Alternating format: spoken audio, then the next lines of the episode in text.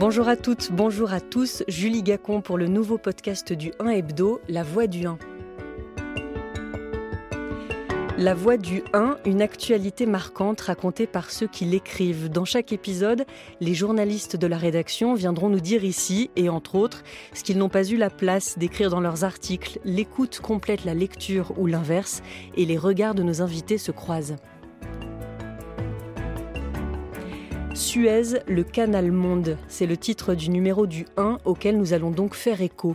Une arête coincée en travers de la gorge et c'est tout le commerce international qui suffoque.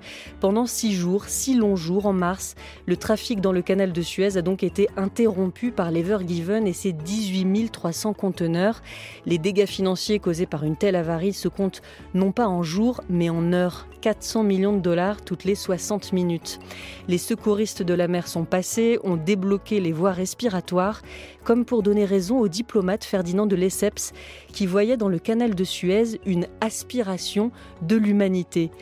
Deux journalistes et membres de la rédaction du 1 sont avec moi pour raconter cette grande saga du canal de Suez, pensée comme un trait d'union entre l'Orient et l'Occident. Bonjour Robert Solé. Bonjour. Merci d'être avec nous. Les lecteurs du 1 vous connaissent pour vos mots.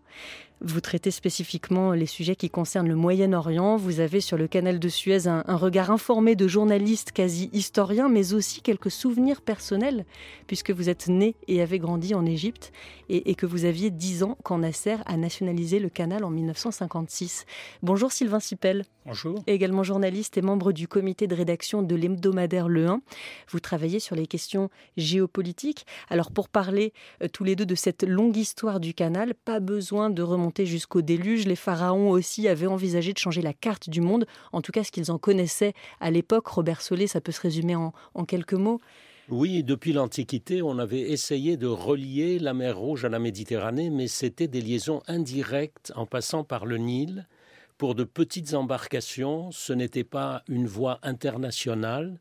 Et d'ailleurs, ces canaux, ils ont eu différents noms, différentes appellations selon les époques le canal de Trajan, le canal de Darius, des Ptolémées, le canal du prince des fidèles au temps des Arabes, et ces canaux ont été définitivement comblés en 762 pour punir la ville de Médine qui s'était rebellée contre le calife.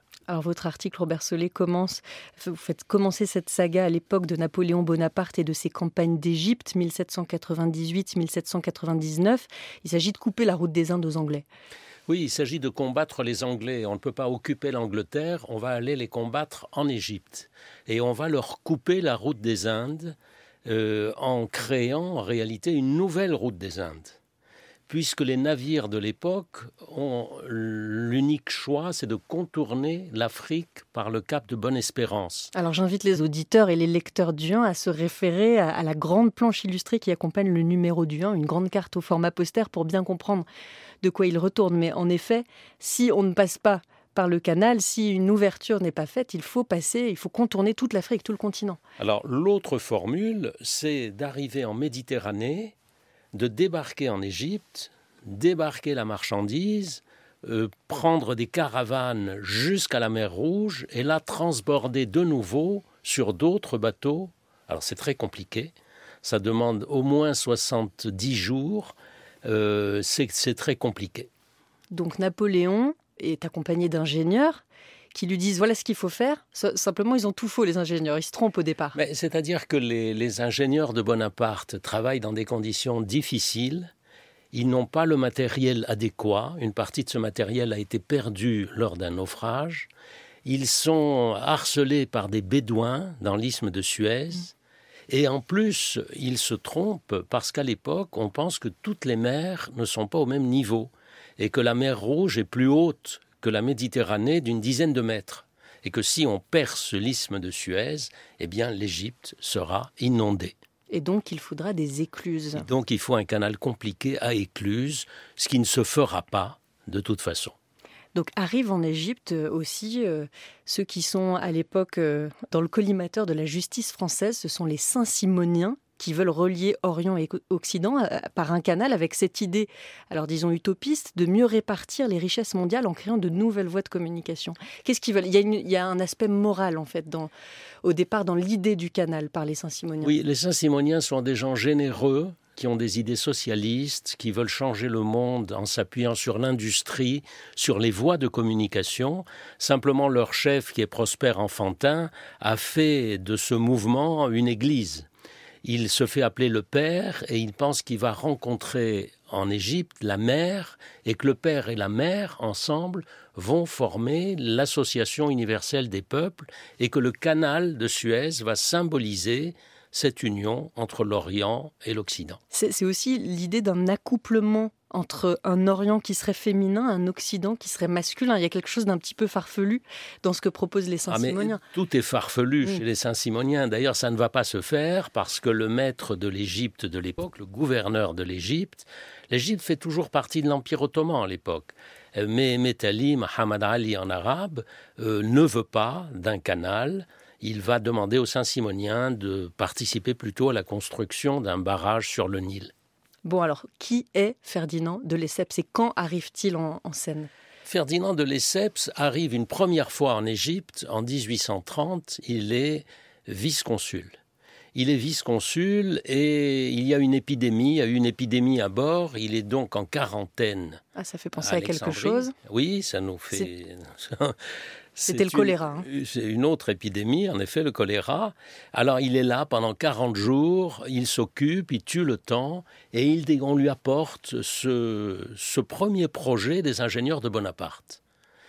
Et là, il est fasciné par cette idée de canal, et elle ne va plus le quitter, et il la réalisera une trentaine d'années plus tard il a semé quelques graines euh, trente années donc plus tôt, quand, il est confiné, ce, Ferdinand de Lesseps, parce qu'il était plus ou moins le précepteur de celui qui deviendra le, vice-roi d'Égypte. C'est ça, euh, il, devait s'occuper de son régime ou quelque chose comme ça? Oui, enfin, il s'occupe, il avait, il était en lien, il était devenu consul après avoir été vice-consul. Euh, il, le fils, le plus jeune fils de, de Mehmet Ali, c'est Saïd Pacha. Ferdinand de Lesseps l'a connu adolescent. Et en 1854, quand Saïd Pacha accède au pouvoir, Ferdinand de Lesseps se précipite en Égypte avec son projet de canal de Suez. La légende dit que Saïd Pacha l'a entendu parce que Ferdinand de Lesseps, c'est celui qui l'a aidé à, maigrir. Il lui faisait manger des, spaghettis euh, toute la journée oui, c'est ce qu'on raconte. On insiste beaucoup sur ce, détail. Euh, mais ce qu'il y a surtout, c'est qu'en 54, quand Ferdinand de Lesseps arrive en Égypte, Ferdinand de Lesseps est un excellent cavalier. Saïd Pacha lui demande de le rejoindre dans le désert. Saïd Pacha joue à la guerre, en fait, mm. avec son armée. Et c'est là, devant tous les généraux de Saïd Pacha, que Ferdinand de Lesseps va, faire, va présenter son projet de canal de Suez. Tout ça n'est pas sans poser des problèmes politiques avec les voisins et les grandes puissances. Sylvain Sipel, que ce soit l'Empire ottoman pour qui l'Égypte n'est qu'un vassal, que ce soit pour la Grande-Bretagne, pour la France. Je vais peut-être commencer par une anecdote sur ce qui se passe en ce moment pour répondre au passé. Il y a eu donc cet accident qui a fait qu'un navire a bloqué le trafic commercial sur le canal. Eh bien, figurez-vous que immédiatement, j'ai lu ça dans la presse israélienne, les Israéliens ont sorti des dossiers dont ils disposaient et où ils imaginaient transporter des lattes à Ashdod. Ashdod est un des deux grands ports israéliens, enfin grands ports, ce sont des petits ports, mais principaux ports israéliens sur la Méditerranée. Le plus proche des lattes étant celui d'Ashdod. Et là, c'est dans le golfe d'Aqaba. Et, là, étant dans le golfe d'Aqaba. Et tout de suite, il y a eu des idées. Mais si ça ne marche pas, peut-être qu'on peut faire une alternative. Et l'alternative consistait à transporter les containers par camion, ou, euh, etc., d'Aqaba jusqu'à jusqu'à Ashdod. Et finalement, ils se sont rendus compte que c'était irréaliste et que c'était beaucoup trop cher et, et, que ça ne parviendrait pas à pallier au service qu'offre le canal et qu'il valait mieux déblayer le canal que de. Voilà. c'est fou, fou, parce qu'une route est quand même beaucoup plus facile à construire qu'un canal. Je ne connais pas moi le détail de, de, leur conclusion. Pourquoi Mais enfin, les deux articles que j'ai lus ont, dit que les experts ont tous dit c'est une idée magnifique, mais c'est pas réaliste. Je ne sais pas si vous imaginez le nombre, le trafic que ça créerait quand on, sait le nombre de containers qu'il y a sur un seul grand vaisseau, le nombre de camions qu'il faudrait pour les transbahuter jusqu'à Elat. Euh, là, l'Evergiven, c'était 18 300 conteneurs. Donc, en effet, ça 18 300 conteneurs, c'est un certain nombre de camions.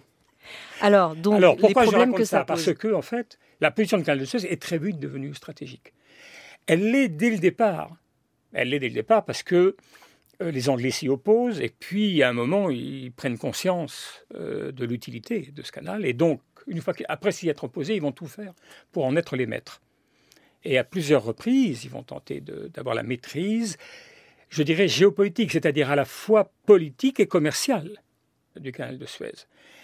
Aujourd'hui, c'est évident que le canal de Suez, on pourra y revenir, a gardé une importance euh, stratégique à la fois par sa localisation, en particulier sa proximité avec le détroit de Bab el-Mandeb, qui est l'autre ouverture sur, la mer Rouge. Et ça, c'est un, lieu stratégique. On pourra en reparler parce que ça, c'est vraiment important. Et puis, euh, et puis, pour des raisons, bien évidemment, de commerce international. Alors, est-ce que c'est pour des raisons de réel politique Et Bonaparte pouvait lui aussi, de temps en temps, mettre un peu d'eau dans son vin et, euh, être diplomate, euh, qu'on appelle en, 58 l'entreprise chargée de creuser et d'exploiter le canal de Suez. On l'appelle Compagnie universelle du canal de Suez. C'est pour froisser personne, Robert Solé? Non, je pense qu'il fallait. Euh, là, on revient à, Lesseps et Sarid Pacha qui ce sont deux hommes qui vont décider ensemble de changer la carte du monde, alors que l'un et l'autre euh, ne sont rien en fait. Saïd Pacha n'est que le gouverneur d'une province de l'Empire ottoman, qui est plus ou moins indépendante, l'Égypte. Ferdinand de Lesseps est un diplomate qui a été mis sur la touche, euh, qui a pris sa retraite, qui n'est même pas ingénieur, qui n'est rien du tout, et les deux hommes, ensemble, décident de changer la carte du monde, alors, comme l'a dit Sylvain Sipel, contre l'avis des Anglais, contre l'avis de l'Empire ottoman, qui ne veut pas d'une saignée, d'une tranchée au sein de l'Empire, et surtout contre les Anglais, qui ne veulent surtout pas que les Français s'implantent en Égypte. Et donc les Anglais vont inventer toutes sortes d'objections techniques, notamment pour dire ce canal est irréalisable, il n'y a pas les courants suffisants, il va s'ensabler, etc. Ça ne peut être qu'une opération politique pour que les Français s'implantent en Égypte. Et Lesseps et Saïd Pacha vont ignorer toutes ces objections et pour revenir à votre question, vont créer une compagnie universelle avec des actionnaires du monde entier et, et décider seuls finalement de changer la carte du monde. Et, juste pour terminer, les Anglais vont se précipiter pour acheter un maximum d'actions. Alors le paradoxe, ce sera ça, évidemment. Mais d'abord, encore faut-il que ce canal soit creusé et que le chantier commence. Mais ça ressemble à quoi C'est ce défi de creuser un canal sur 193 km en plein désert? Mais ce qui est très compliqué, c'est qu'il n'y a déjà pas un port sur la Méditerranée on ne peut pas se servir d'Alexandrie parce qu'il faudrait franchir le Nil. Et il faudrait avoir la carte sous les yeux, mais on l'a en lisant la grande planche illustrée, voilà. Donc il faut créer un port sur la Méditerranée dans une zone très difficile, très compliquée. Ça sera Port Saïd. Ensuite, il faut creuser donc un canal dans le désert alors qu'on n'a pas d'eau. Il faut donc commencer par creuser un premier canal qui apporte l'eau douce du Nil jusqu'au chantier. Et en plus, on va creuser à la main.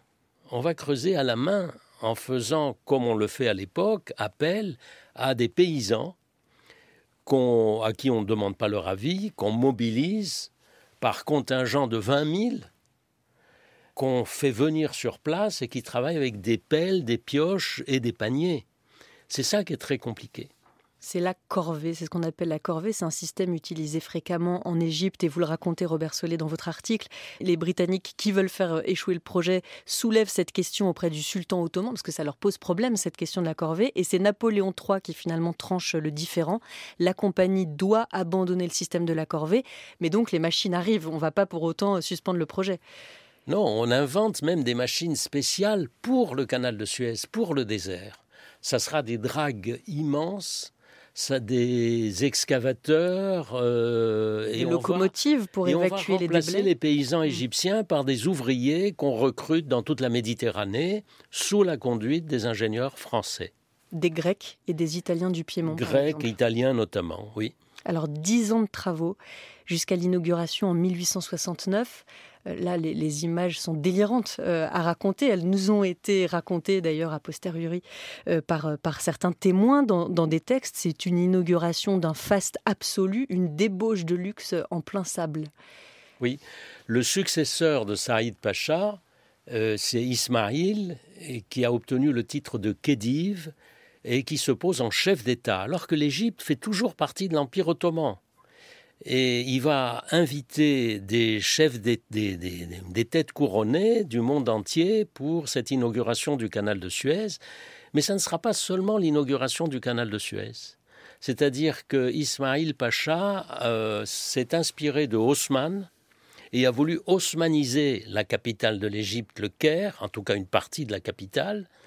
Il a même commandé un opéra à son égyptologue en chef, le français Auguste Mariette, qui a composé le texte, et c'est Verdi qui est chargé de mettre en musique cet opéra, le seul opéra égyptisant, qui ne sera pas prêt en 1869 pour l'inauguration et qu'on remplacera par Rigoletto mm. du même Verdi. L'opéra en question qui est en retard, c'est Aïda, évidemment. C'est Aïda, bien sûr. Mais Verdi euh, rencontre mille obstacles, la guerre franco-prussienne de 70-71. La partition est prête, mais, mais, la représentation au Caire doit être repoussée pour une question d'intendance. Cette inauguration, elle est incroyable, avec des dirigeants du monde entier qui viennent y assister avec des dirigeants du monde entier et de folles dépenses, euh, ça sera un des problèmes de l'Égypte. Et une des conséquences de l'occupation, une, des causes plutôt de l'occupation anglaise des années plus tard en 1882, parce que l'Égypte sera en faillite. Robert Solé, le, jour de l'inauguration, le jour J, l'impératrice Eugénie, euh, donc la femme de Napoléon III, la cousine de Ferdinand de Lesseps, la marraine du canal, elle est à bord de l'Aigle. C'est un bateau long de plus de 100 mètres piloté par Charles Jules de Surville qui n'emmène pas large parce qu'il faut, le négocier ce canal. Enfin, c'est quand même pas simple pour la première fois. Alors, ce qu'on peut dire aussi, c'est que la veille de l'inauguration, il y a eu un accident un accident qui rappelle l'actualité, puisqu'il y a un bateau échoué, un bateau euh, en pleine nuit dans le canal. Le canal, à l'époque, est beaucoup plus étroit qu'aujourd'hui. Et on se demande si vraiment l'inauguration aura lieu. Et c'est vraiment en pleine nuit qu'in extremis ont réussi à déblayer, à enlever ce, bateau et à permettre à l'Aigle, qui est le navire d'Eugénie, de franchir le premier le, canal de Suez en partant de Port Saïd pour aller jusqu'à Suez. Il paraît que l'impératrice Eugénie fait une crise de larmes quand débouche l'aigle sur les rives du lac Timsa. Alors ce chantier, c'est un petit peu euh, aujourd'hui, Sylvain Sipel, à chaque fois qu'un grand chantier est lancé, on s'aperçoit au bout de un an, deux ans, trois ans, quatre ans que, que, la durée du chantier ne cesse d'augmenter et que les coûts euh, aussi. Et c'est pareil pour le, chantier du canal de Suez qui a été budgétisé, comme on dit, sur 160 millions de francs de l'époque et qui en coûtera le triple. Et l'Égypte, d'emblée, souscrit 44% des parts. Elle creuse sa dette en même temps qu'elle a creusé le canal. Oui, bien sûr. le canal est en grande partie euh, construit non seulement pour être bénéficiaire, mais pour combler les dettes, en particulier dans l'espoir de parvenir à combler. C'était une innovation qui, si elle portait ses fruits, euh, allait permettre un bouleversement économique. Le bouleversement économique finira par advenir, c'est-à-dire que au moment où, si je prends la date de la nationalisation en 56, quand Nasser nationalise, ça représente plus du quart du PIB égyptien Oui, des, recettes euh, égyptiennes. Donc, euh, si vous voulez, c'est effectivement, ça va, ça va prendre une extension qui était celle qui, qui, avait été souhaitée. Mais dans la première phase, comme beaucoup, si je prends le... le, Peut-être qu'un jour, le tunnel sous la Manche deviendra euh, bénéficiaire, mais pour l'instant, à ma connaissance, je ne me souviens plus de la date de sa création. Mais il a quand même été, souvenons-nous, il a quand même été pendant deux décennies effroyablement déficitaire, si vous voulez. Et donc, beaucoup plus que ne l'a été Suez. Donc en 1869-1870, quand le chantier est terminé, Robert Solé, l'Égypte est au bord de la banqueroute. L'Égypte est déjà quasiment en faillite à ce moment-là. Et le canal de Suez a été un pari finalement. On a eu beaucoup de mal à, trouver des actionnaires pour investir dans le sable, dans un projet dont les ingénieurs anglais, euh, que les ingénieurs anglais qualifiaient d'irréalisable. Et donc ce, canal reposait sur un pari. Le canal ne pouvait fonctionner qu'avec des bateaux à vapeur. Or, au moment de la décision, quand on commence à creuser le canal, il y a à peine 5% de la marine française et de la marine anglaise qui est à vapeur. Lesseps a fait le pari de la marine à vapeur, et il a eu raison. Mais ça ne va pas se réaliser tout de suite, c'est-à-dire qu'à l'ouverture, et je reviens à votre question, les actionnaires s'aperçoivent que l'action a beaucoup baissé, mais elle ne va plus cesser de remonter, de monter, de monter, de doubler, de tripler, de quintupler, de décupler. Le Suez va être un trésor des familles, l'action Suez. Et probablement, il se passera la même chose, euh, Sylvain, pour le tunnel sous la Manche. Ça a commencé. Voilà. On commence par un gros déficit. Une grande ressemblance. Et ensuite, on s'aperçoit que c'est un trésor. Et de la même façon, on peut dire Thatcher était contre le tunnel sous la Manche. Margaret Exactement comme d'Israéli avait été contre. Hmm. Alors les Anglais, les, Anglais en fait, les Anglais se sont opposés au canal. Mais on va s'apercevoir dès 1870 qui sont les principaux clients du canal. Et en 1882, ils vont occuper l'Égypte pour contrôler le canal.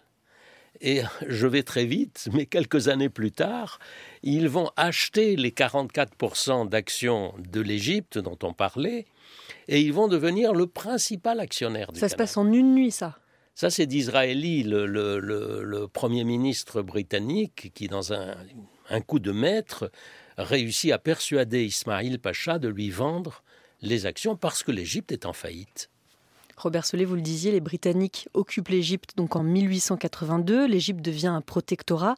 Les Britanniques remplacent l'Empire ottoman comme tuteur en quelque sorte et se déclarent gardiens de la sécurité du canal. Mais Sylvain Sipel, euh, la convention de Constantinople qui est signée donc quelques années plus tard en 1888 est censée donc garantir, elle déclare le canal libre et ouvert, libre ouvert absolument. en temps de guerre comme en temps de paix à tout navire de commerce ou de guerre sans distinction de pavillon. Ça veut dire quoi exactement? Ça veut dire que les Anglais comprennent très bien que ce commerce intéresse tout le monde et qu'ils ne seront pas le seul à l'utiliser. C'est pour ça qu'il se nomme universel. Parce que c'est un canal qui doit être disponible à l'usage de tous ceux qui en ont besoin. Mais ils se considèrent eux-mêmes non seulement comme les principaux bénéficiaires, mais comme les principaux utilisateurs. Parce que à partir du moment où le canal devient fonctionnel, c'est le contrôle de la route des Indes qui est en jeu. Ils sont la première puissance coloniale de l'époque. Si vous comptez en, population et en taille d'occupation des pays, de, ce que vont devenir les pays colonisés, l'Empire britannique est immensément plus important que le Maghreb français qui ne commence qu'à défricher l'Afrique subsaharienne. Donc l'Empire britannique est le principal empire mondial le contrôle du canal de Suez devient le contrôle de la route principale, non seulement de son commerce, mais de sa puissance coloniale. C'est pour ça qu'il va y avoir une bataille longue et, difficile avec euh, les Français en particulier. Et est-ce qu'ils respecteront, les Britanniques, cette convention de Constantinople, donc un canal libre et ouvert à tous, euh, notamment quand on a le contrôle de quelque chose, on est tenté de s'en servir, donc euh, notamment en temps de guerre. financier à travers la domination euh, sur, l'actionnariat si vous voulez. Et donc, à partir de là, quand même, c'était très difficile de, s'opposer à leur, à décision. Donc, par exemple, est-ce qu'ils ont déjà empêché des navires, notamment de guerre, de passer dans l'histoire? Pendant la Première Guerre mondiale, ils le font par exemple. Pendant la Première Guerre mondiale, ils le font. Pendant la Deuxième Guerre mondiale, c'est très différent parce que euh, les, troupes nazies sont, euh, sont engagées dans, l'Afrique du Nord, en Libye, etc. Et donc, euh, enfin, et, mais, mais il y a elle se rapproche énormément du canal de Suez. Finalement, ce conflit franco-anglais qui va marquer tout le 19e siècle. et le début du, du 20e même, ce conflit franco-anglais, c'est l'expédition de Bonaparte qui le transporte en quelque sorte en Égypte. la guerre européenne devient une guerre locale, une guerre locale au Moyen-Orient. Et le, percement du canal de Suez va accentuer euh, cette chose, va accentuer l'importance stratégique de l'Égypte et et là, vraiment, le canal sera, alors que c'est une voie qui est, c'est une voie pacifique, c'est pour faciliter le commerce mondial. Mais on va très vite s'apercevoir que le canal est au centre de toutes les guerres qui vont se passer au Moyen-Orient. Il y a cette idée, par exemple, énoncée en France par Ernest Renan de l'Académie française, qui dit Une terre qui importe à ce point au reste du monde ne saurait s'appartenir à elle-même, elle est neutralisée au profit de l'humanité. En fait, l'Égypte est complètement niée dans sa souveraineté sur ce canal. Oui, alors Renan, que vous citez, Renan est prophétique là. Il dit, il, dit, il accueille Lesseps à l'Académie française il le couvre de compliments, etc. Euh, et tout. Et puis il lui dit Mais vous venez de nous désigner le lieu des batailles à venir. Et il a tout à fait raison, c'est ce qui va se passer. C'est ce qui va se passer pendant les deux guerres mondiales. Le canal devient une, euh, vraiment une voie stratégique. Et ensuite, la guerre de 48, la guerre de 56, la guerre de 67, la guerre mm. de 73, le canal sera au centre de toutes les guerres. Alors il y a avant ces guerres la date, la, des dates les plus importantes de l'histoire de ce canal, la nationalisation en 56. 20 ans plus tôt, euh, l'Égypte euh, est devenue indépendante du, royaume britannique, mais le canal est resté sous contrôle militaire britannique, administré par une compagnie française. 1956, la nationalisation, pour l'expliquer, il faut remonter quelques quoi, semaines plus tôt, l'affront des États-Unis à une demande égyptienne d'un prêt oui, parce que l'Égypte de cette époque commence à voir sa population augmenter considérablement. L'Égypte a besoin d'eau et d'électricité. Elle a besoin de construire un nouveau barrage sur le Nil. Ça sera le haut barrage d'Aswan. Les États-Unis ont promis, avec la Banque mondiale, de financer ce projet. Mais Nasser, qui est devenu l'homme fort de l'Égypte, euh, a refusé d'adhérer au pacte de Bagdad contre l'Union soviétique. Il est allé acheter des armes à l'Est. On veut le punir. Et donc les États-Unis annoncent brutalement que le haut barrage ne sera pas financé. Et c'est là que Nasser réagit à se camoufler par un coup de tonnerre ou un coup de poker, si vous voulez. Il annonce la nationalisation de la Compagnie universelle du canal de Suez. Et il dit, puisque on ne veut pas nous financer le haut barrage, nous allons le financer avec les recettes du canal. Vous aviez 10 ans, Robert Solé. Vous viviez en Égypte à ce moment-là. Quels souvenirs vous en avez J'avais 10 ans. J'avais 10 ans, euh, comme d'ailleurs la fille aînée de Nasser, qui, dans le 1, euh, nous a nous fait un témoignage émouvant. Elle avait 10 ans aussi. Et évidemment, c'est une date extrêmement importante pour moi, pour ma famille, pour plein de familles, pour beaucoup de gens. Euh, euh, on n'a pas le temps de développer, mais enfin, 56, c'est une catastrophe parce que. Donc Nasser annonce la nationalisation, si vous voulez. Personne ne s'y attendait. Personne ne s'y attendait. Les Anglais et les Français, qui sont les propriétaires du canal, réagissent très mal. Attendez, d'abord, les Égyptiens, comment réagissent-ils? C'est sur vos souvenirs bah, que je voulais vous entendre un peu. Ils sont d'abord stupéfaits et puis d'un enthousiasme fou. C'est-à-dire que Nasser va mettre, je crois, 16 heures pour euh, rentrer d'Alexandrie au Caire à toutes les gares. Les gens l'arrêtent, l'acclament, euh, et dans tout le monde arabe, finalement, du jour au lendemain, Nasser apparaît comme, euh, comme un leader du monde arabe. Et vous vous rappelez son rire quand il l'annonce? Oui, alors il y a le rire, le fameux rire de Nasser, mais il y a aussi le mot lesseps. Lesseps, c'est le mot de passe. Il avait dit à sa police Quand je prononcerai le nom de lesseps, vous prenez possession des locaux de la compagnie en annonçant qu'elle est nationalisée. Et donc, quand il dit lesseps, la police se met en route et c'est là que les événements de 56 commencent. Et la statue de lesseps, elle? Va finir où? Dans le canal? Pas tout de suite, parce que les Anglais et les Français vont s'allier aux Israéliens pour monter une opération militaire en Égypte. Alors Sylvain Sipel, cette opération mousquetaire qui est un, véritable fiasco, ça dure quoi Une semaine? Oui, ça dure une semaine. Racontez-nous. C'est un fiasco incroyable. Les, Ils se réunissent un mois avant non pas à Paris, mais à Sèvres. Et c'est au plus haut niveau, puisque Ben Gurion va venir. Il ne restera pas là toute la réunion, mais il sera là un jour. Euh, mais mm, ces deux, on disait en Israël à l'époque, ces boys, parce qu'ils étaient très jeunes et, très dynamiques, ils s'appelaient Shimon Peres et Moshe Dayan. C'est eux qui ont mené la négociation, avec Selwyn Lloyd, qui était le ministre des Affaires étrangères, et Anthony Eden, qui dirigeait la Grande-Bretagne à l'époque. Et donc, c'est un, honnêtement, on invente un scénario. C'est-à-dire que pour récupérer le canal, on invente une menace égyptienne contre Israël qui oblige Israël à intervenir et les Anglais et les Français vont, sur ces faits, intervenir pour séparer les belligérants. Sur le papier, ça pourrait fonctionner. Dans la réalité, évidemment, les Israéliens rentrent dans le Sinaï.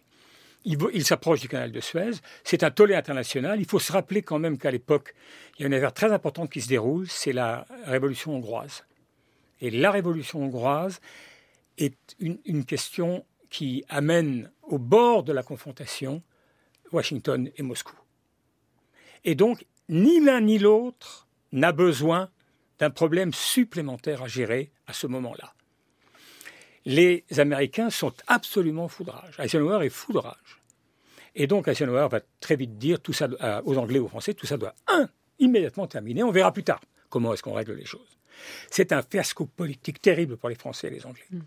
Alors après, il faut comprendre pourquoi ils se sont alliés, les Israéliens, je le dis euh, avec les Français et les Anglais, et pourquoi les deux avaient besoin d'eux. Ils avaient besoin d'eux pour, euh, pour trouver une cause euh, d'intervention. Mais chacun visait quelque chose de différent dans cette affaire. Les Français voulaient éliminer Nasser parce qu'ils soutenaient le FLN. Les Anglais voulaient la maîtrise du, du canal, et donc l'abolition, la nationalisation. Et les Israéliens voulaient faire tomber une personnalité qu'il Nasser, qu'ils percevaient comme l'incarnation de leur pire risque, c'est-à-dire le nationalisme arabe. Robert, ce que dit Robert est parfaitement exact. Du jour au lendemain, Nasser devient le symbole du nationalisme arabe, pan-arabe. Pour les Israéliens, c'est une menace stratégique et pour eux, renverser Nasser est un enjeu très important. Donc ils vont essayer de faire ça à trois. Robert Solé, parmi les trois, donc il y a Guy Mollet en France. Qu'est-ce qui lui a pris à Guy Mollet? Mais Guy Mollet, Guy Mollet, est animé par plusieurs choses. Il y a ce que vient de dire Sylvain Sipel, c'est-à-dire qu'il est convaincu, et il a raison, que Nasser envoie des armes au FLN algérien. Mais il est convaincu, et il a tort, que si on élimine Nasser, on règle le problème algérien, ce qui est absurde. D'autre part, Guy Mollet, les Israéliens l'ont persuadé que Nasser les menaçait physiquement, c'est-à-dire les menaçait de destruction. Or, l'armée égyptienne n'est pas en mesure à cette époque de détruire Israël, c'est de la blague. Mais ils l'ont convaincu. Et donc c'est avec toutes... Et en plus, euh, Guy Mollet veut récupérer le canal. Mais ce canal, il devait revenir à l'Égypte de toute façon en 1968.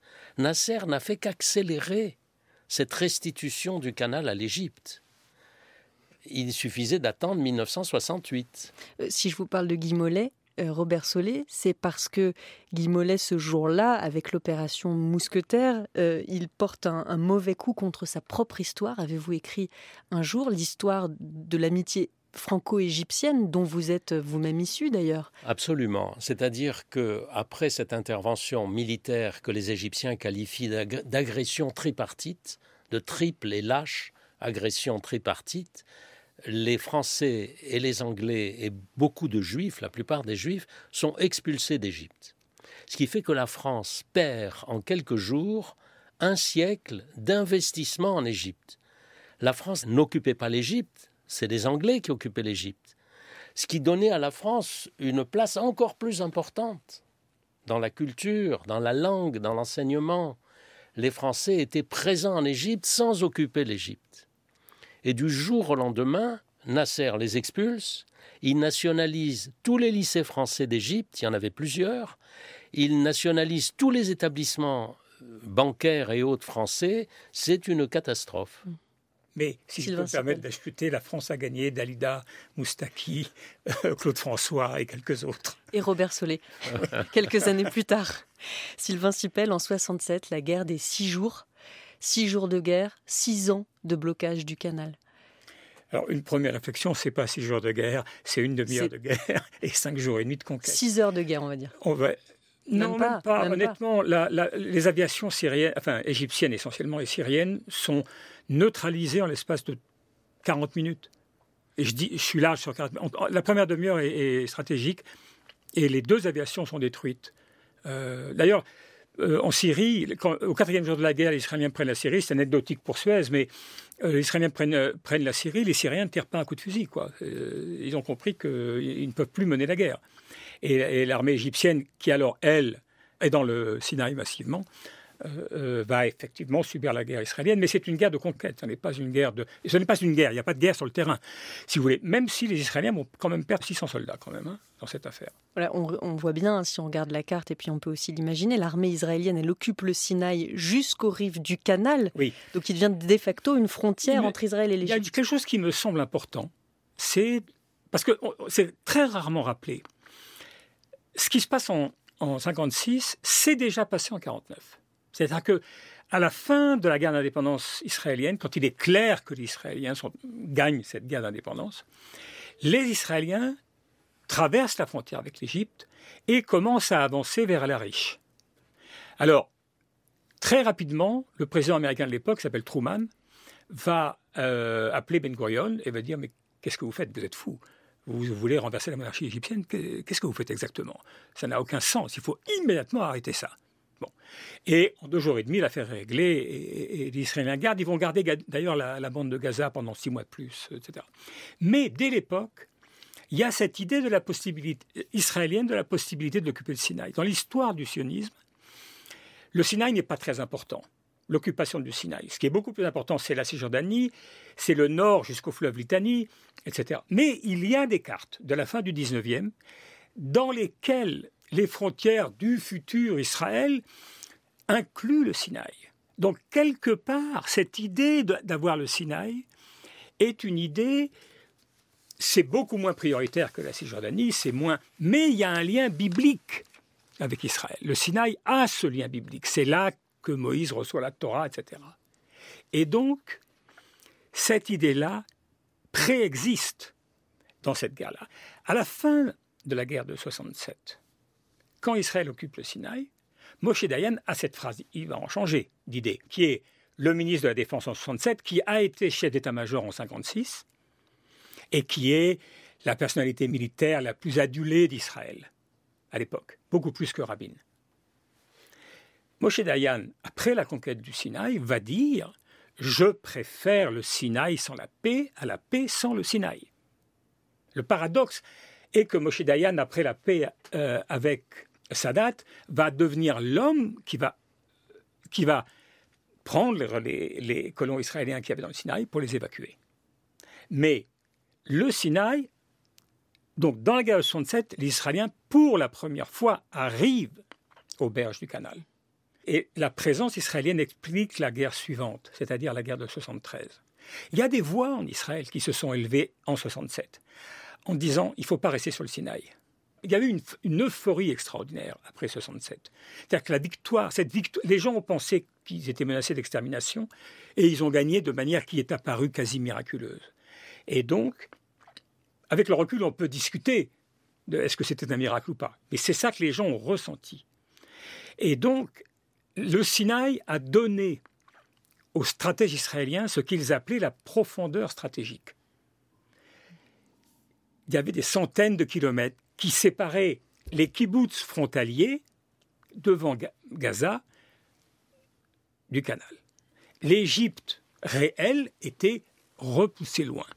Si on domine les berges du canal, on gagne une profondeur stratégique et ils vont bâtir toute une stratégie avec la construction d'une sorte de ligne Maginot qu'ils vont penser être indestructible, infranchissable, et qui va être la calamité qui va leur advenir dans la guerre d'octobre 73. Hmm.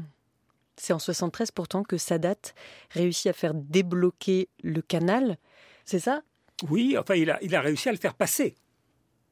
Il n'a pas débloqué. Non, en 75, le canal, euh, après négociation, va effectivement rouvrir.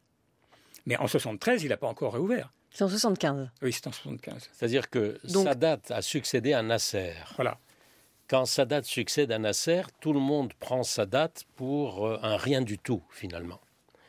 Et lui, qui est très malin, euh, va accentuer cette image d'une certaine façon.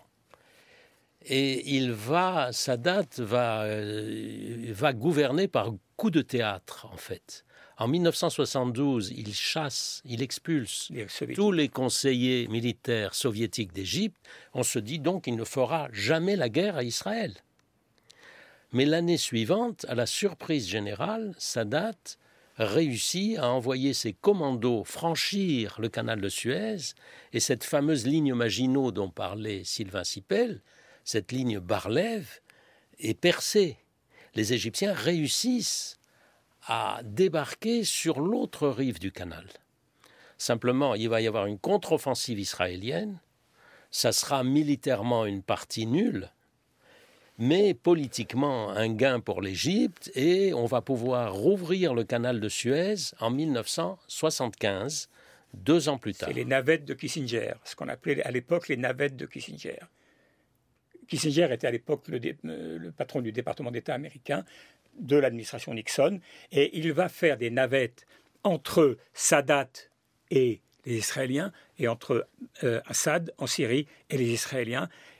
Et avec les Égyptiens, il va parvenir à faire réouvrir le canal. Alors pendant six ans, le canal bloqué pendant six ans, comment on fait? Et là, on en arrive progressivement à des questions qui nous concernent aujourd'hui et qui ont été remises évidemment sur le devant de la scène en mars quand euh, l'Evergiven a bloqué euh, pendant six jours le, canal, euh, le, canal de Suez et donc le transport maritime international. Comment, pendant ces six années, les transports maritimes ont fait pour arriver à bien arriver à destination ils se sont adaptés en fait. Il y a eu une accélération du à ce moment-là, des bateaux de, plus en plus gros. Robert Solé. Ce qui se passe en effet, c'est que de 1967 à 1975, le canal est fermé à la circulation. L'Égypte a perdu un quart de son PNB, d'énormes recettes. Elle a perdu, l'Égypte est dans une situation économique extrêmement difficile ce qui va changer d'ailleurs toute la carte du Moyen-Orient, parce que l'Arabie saoudite va entrer en scène, etc. Bon, les navires qui ne peuvent plus passer de la Méditerranée à la mer Rouge par le canal de Suez vont de nouveau contourner l'Afrique. Ça prend des journées entières, ça. Ça prend des journées entières, mais pour faire des économies de coûts, on va construire des pétroliers de plus en plus grands, en effet, des super tankers de plus en plus gros. Et quand le canal va rouvrir en 1975, toute la situation aura complètement changé. Et le canal devra s'adapter.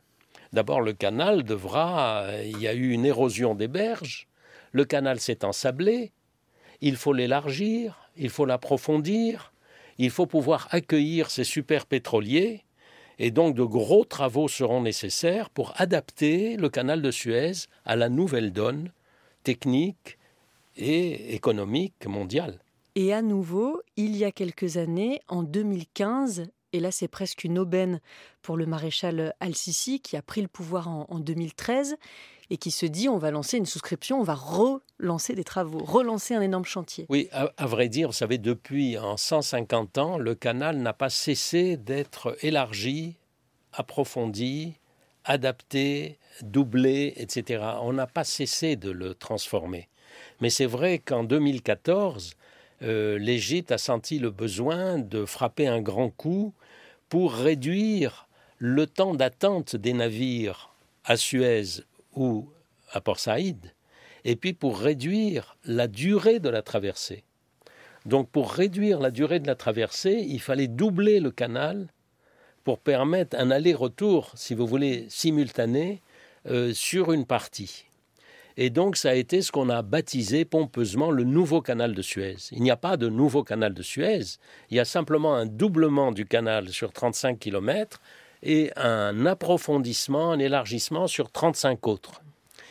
Et euh, tout ça étant, en plus, on va essayer de créer sur les deux rives du canal une zone industrielle et commerciale extrêmement importante. Mais pour ce chantier, Al-Sisi a relancé une souscription et les Égyptiens répondent en six jours. Est-ce que c'est parce qu'ils y ont intérêt financièrement ou est-ce que c'est vraiment parce qu'à nouveau tous les Égyptiens sont derrière ce projet? Ben, C'est-à-dire qu'en effet, les Égyptiens vont massivement investir, y compris certains n'investissent que 10 euros. Si vous voulez, l'action coûte euh, même pas 10 euros. Euh, ils le font parce qu'on leur propose un taux d'intérêt intéressant, mais qui sera annulé par l'inflation, mais surtout ils le font par patriotisme. Les Égyptiens sont fiers de leur canal et ils investissent par patriotisme. Encore faut-il que le commerce international suive, Sylvain Sipel. Bah, il suit aujourd'hui. Il y a eu beaucoup de choses qui ont été dites sur l'affaiblissement de l'importance du canal de Suez. Euh, enfin, il faut se rendre compte que le canal de Suez reste avec, je dirais, le détroit de Malacca en Indonésie, qui est peu connu, mais qui a une place absolument centrale en Asie. Et aujourd'hui, le, cœur du commerce international, c'est l'Asie. Mais une fois qu'on a dit ça, ces deux, passages, ces deux goulots d'étranglement, comme, comme disent les Anglais, euh, qui en comptent quatre, mais ce sont les deux principaux. Les deux sont plus stratégiques. Sur le plan commercial, Malacca et Suez, ce sont les deux premiers euh, euh, euh, lieux de trafic international maritime. Il n'y a pas un seul port au monde qui atteint le, tonnage du canal de Suez. Même les plus grands ports, même les plus grands ports chinois n'atteignent pas, n'atteignent pas ce niveau-là. Et le canal de Panama? Le canal de Panama, c'est 40% du trafic de Suez. Alors c'est un canal très important mais ça reste 40% du trafic de Suez. Ça n'atteint pas la dimension du canal de Suez. Donc, il faut faire attention, ce n'est pas anodin. L'importance stratégique du canal de Suez n'est pas anodine. Bon, évidemment, à cela s'ajoute l'importance politique, parce que ce n'est pas n'importe où. C'est en plein cœur du, Proche-Orient. Euh, c'est évident que c'est dans une zone dangereuse. Je suppose qu'une fois de plus, ces deux canaux, enfin ces deux disons, passages, que ce soit en Indonésie ou en Égypte, sont les plus surveillés au monde. Le canal de Suez est un canal qui est hyper surveillé. Je veux dire, la vente de Rafale aux Égyptiens, une partie, c'est aussi pour le contrôle du canal et euh, par drone, par euh, ils ont ils ont mis des ils ont mis des, des, ponts amovibles qui permettent de sans arrêt de pouvoir faire le passage de l'un à l'autre, etc. Enfin, il y a toute une logistique qui a été mise en place en Égypte pour surveiller ce canal. Pourquoi est-ce que c'est important? D'abord, il faut savoir qu'il y a des groupes djihadistes euh, au Sinaï. L'État islamique notamment? L'État islamique notamment. Alors, la vérité, c'est qu'on n'entend pas tellement parler depuis 2-3 ans. Mais en même temps, visiblement, la réalité, c'est que l'armée égyptienne n'est pas parvenue réellement à les éradiquer. Et puis, surtout, le canal débouche sur une zone qui est extrêmement dangereuse. Pourquoi croyez-vous que toutes les grandes nations au monde, y compris les Chinois, ont des bases militaires à, la sortie du canal? Toutes que ce soit en Somalie, pas en Somalie, pardon, à Djibouti. Djibouti, je ne vais, pas dire de bêtises, mais il y a au moins au moins six grandes puissances qui ont une base militaire à Djibouti. Parce que la piraterie dans le golfe d'Aden Pas seulement pour la piraterie, mais pour être certain qu'on peut contrôler tout ce commerce qui sort de... et, en être relativement proche. Évidemment, il y a la, question de la piraterie, mais à mes yeux, la, question de la piraterie est anodine. La question clé, c'est la sortie de la mer Rouge, et l'une des deux sorties de la... Une, c'est Bab el-Mandeb, et l'autre, c'est le, le canal de Suez. Et donc, de ce point de vue-là, euh, c'est un, lieu absolument stratégique. La part du commerce mondial qui, sort par ces deux lieux est absolument euh, gigantesque. Quand on parle du soutien à Sisi à l'Égypte, et pourquoi est-ce qu'on ne dit rien du régime épouvantable que Sisi a mis en place par rapport à sa population? Je pense que les questions commerciales ne sont pas anodines. C'est un enjeu parce que Sisi a la maîtrise sur un des lieux les plus essentiels de la planète jusqu'à aujourd'hui.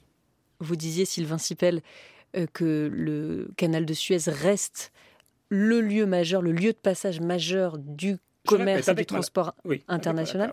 Voilà.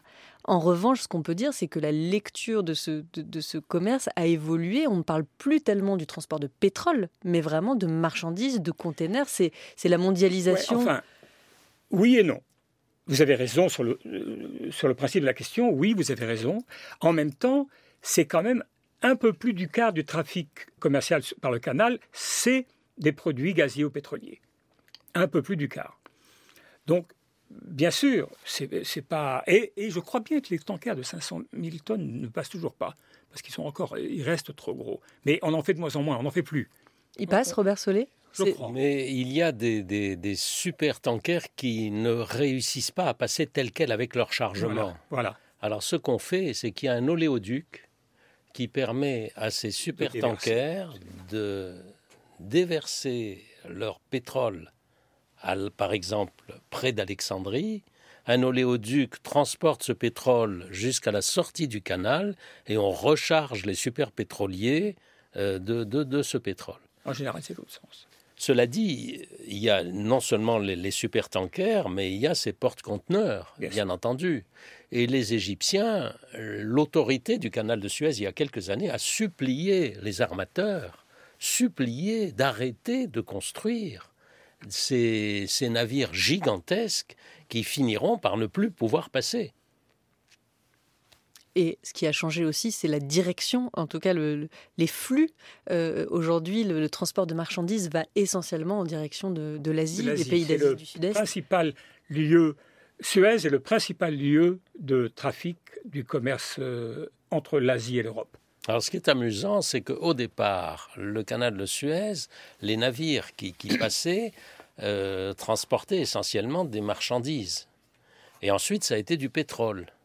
Et aujourd'hui, avec les portes-conteneurs, on, revient, on revient de nouveau finalement aux marchandises. En 1948 déjà, le, géographe André Siegfried écrivait du canal de Suez dépend toute la civilisation matérielle de l'Europe. D'ailleurs, c'est frappant parce que les, premiers, toutes les premières décennies du canal, c'était les Anglais, c'était des navires anglais essentiellement. Aujourd'hui, si vous prenez la, nationalité, ce sont essentiellement des pavillons de complaisance. Bien sûr. C'est le Libéria, le Panama qui arrivent largement en tête. Bon, alors Panama, vous disiez tout à l'heure, hein, Sylvain Sipel ne représente pour l'instant que 40% du, trafic, du canal de, Suez.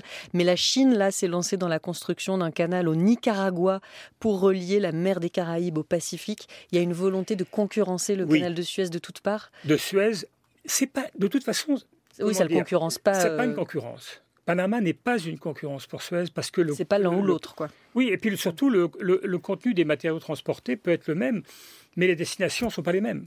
Si vous voulez, personne ne va passer par Panama pour venir de Shanghai à Marseille. Enfin, ce qu'on peut dire, c'est qu'il y a beaucoup d'idées autour de nouvelles routes possibles.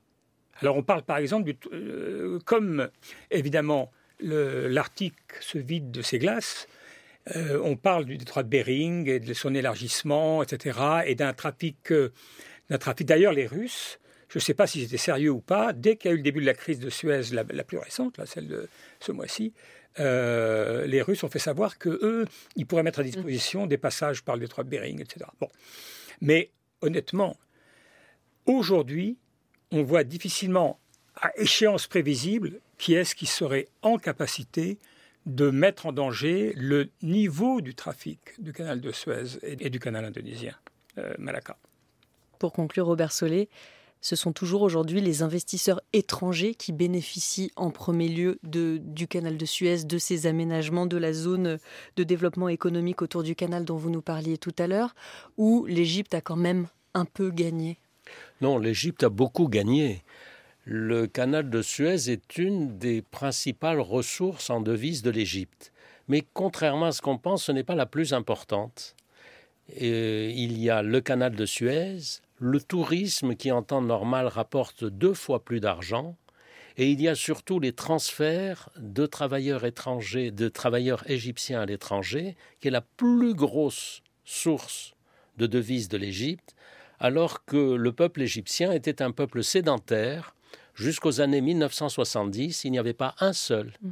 travailleur égyptien à l'étranger. Aujourd'hui, ils sont 10 millions. Merci beaucoup, Robert Solé et Sylvain Sipel, d'avoir été avec nous. Je rappelle que vous êtes tous les deux journalistes et membres du comité de rédaction du 1 Hebdo. La Voix du 1 est le podcast du 1 Hebdo qui lui est bel et bien toujours en kiosque et librairie, un sujet d'actualité, plusieurs regards. Vous pouvez aussi trouver le numéro 342 Suez, le Canal Monde sur le site le1hebdo.fr ainsi que tous les anciens numéros et vous abonner pour recevoir le 1 chez vous chaque mercredi. La voix du 1 était réalisée au studio 651 de la Maison de la Radio par Fabien Flora, Laurie Vachon à la technique. À bientôt.